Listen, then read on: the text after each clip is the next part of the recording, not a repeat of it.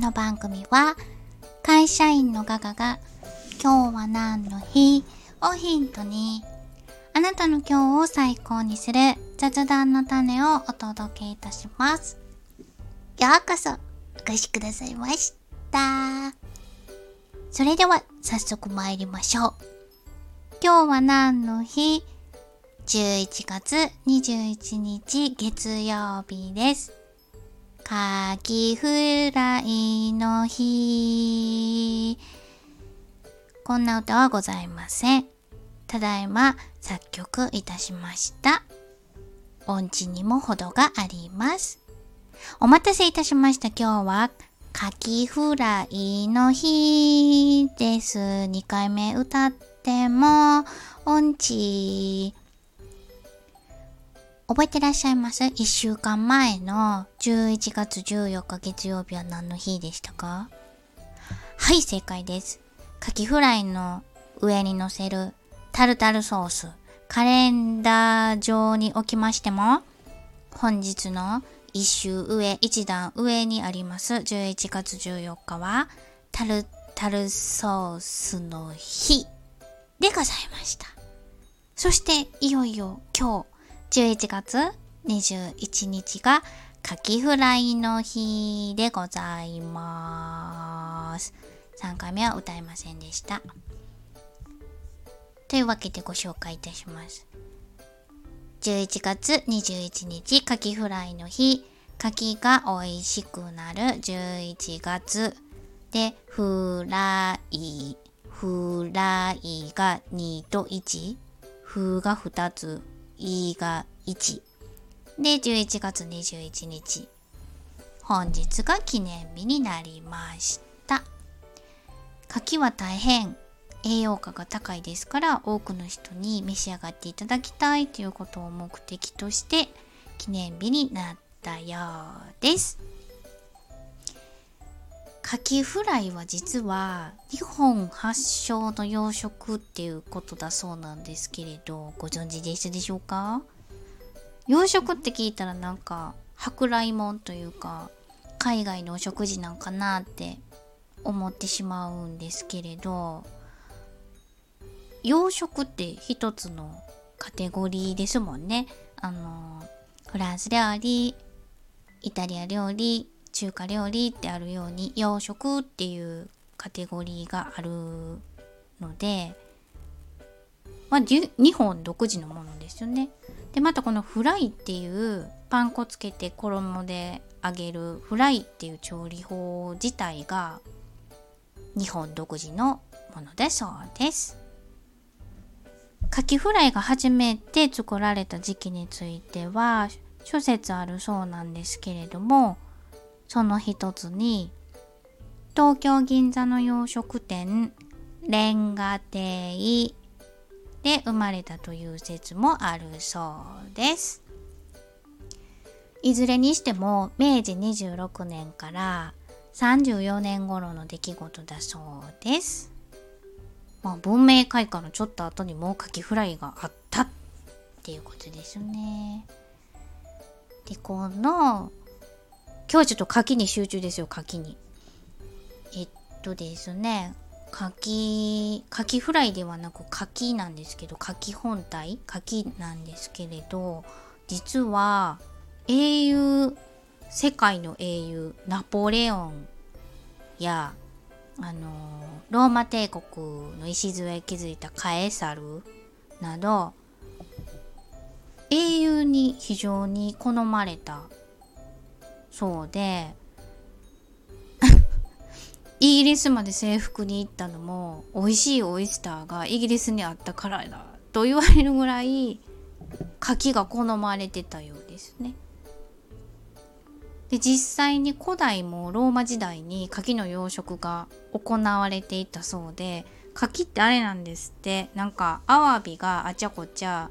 あの移動歩いて歩くそうなんですよアワビは歩いて移動するのに対して柿ってなんか一つ気に入ったらそこにじーってしてるらしくって養殖が行いやすいそうではあるんですけどなんと古代ローマに遡って養殖が始まっていたそうです。でこのイギリスまで遠征しちゃったっていう理由の一つにもちろん美味しかったたんでしょうけどあの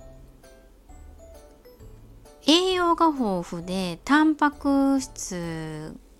タンパク源なんですね。タンパク質が取れると。そして消化がいいってことで柿は兵士の食料として非常に適したっていうことで征服すれとも略奪せず 失礼しました後に税金で徴収しようっていうのが基本戦力だったローマにとって海さえあったら現地調達できる柿がもう格好にこれ以上のない食材だったそうです。すごいな。征服すれども略奪せず。いや、これ征服もやめといたら今もローマ栄えてたんちゃう？このローマ帝国が栄えてたんじゃないんですか？なんて 思うのは私だけでしょうか？後に税金で徴収。やるなさすが。ローマ帝国で日本の日本でもあの武田信玄をはじめ多くの英雄たちに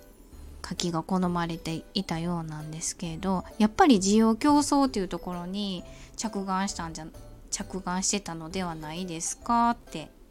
言われてるそうですね。でこの需要競争なんですけど柿のねこの需要競争に着目して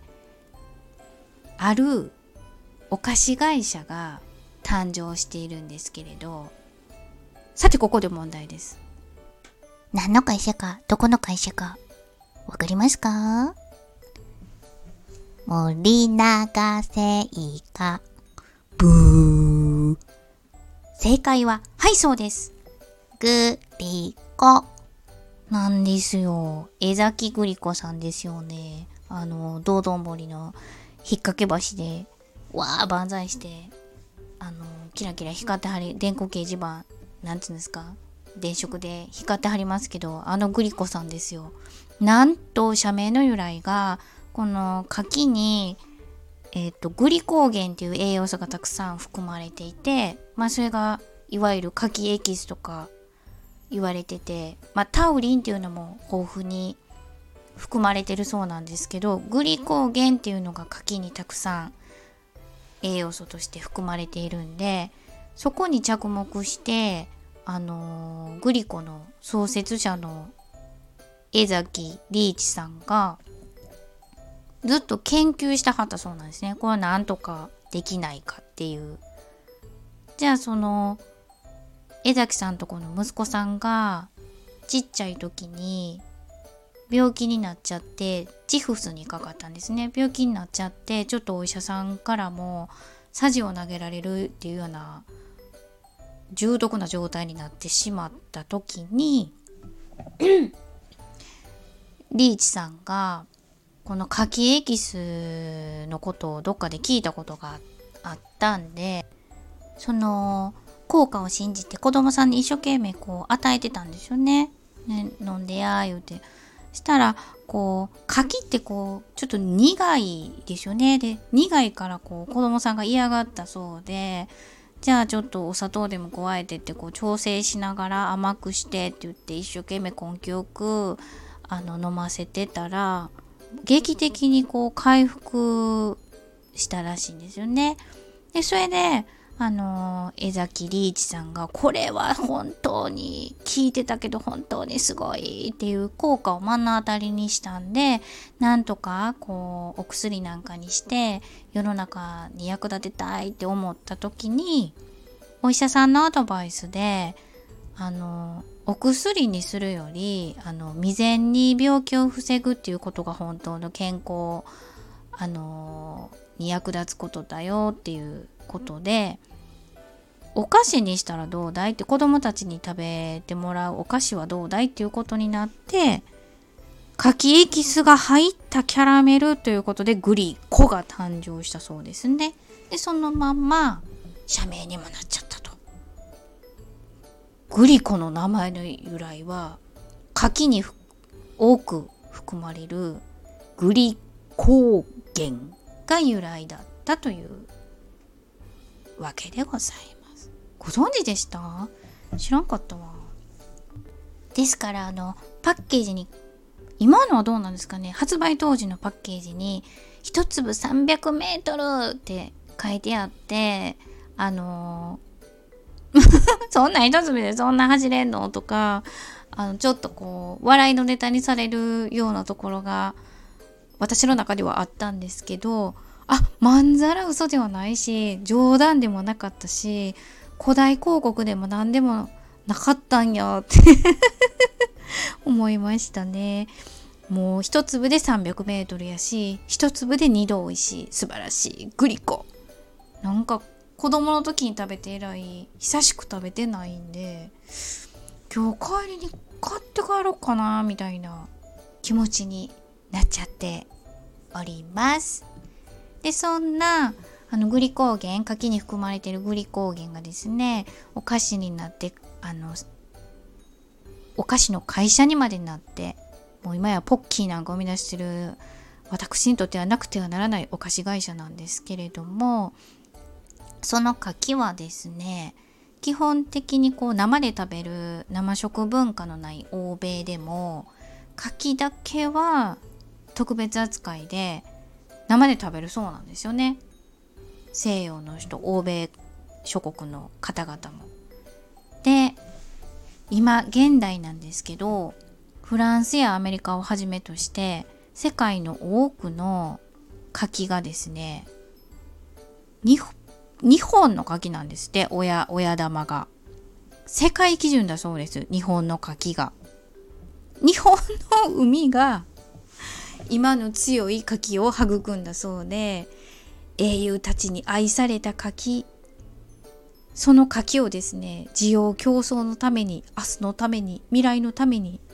ぜひですね召し上がっていただけたら。生牡蠣で食べるのも美味しいでしょうし今日せっかく牡蠣フライの日なんでぜひぜひフライにしていただけたらななんて思いますというわけで本日はこの辺りに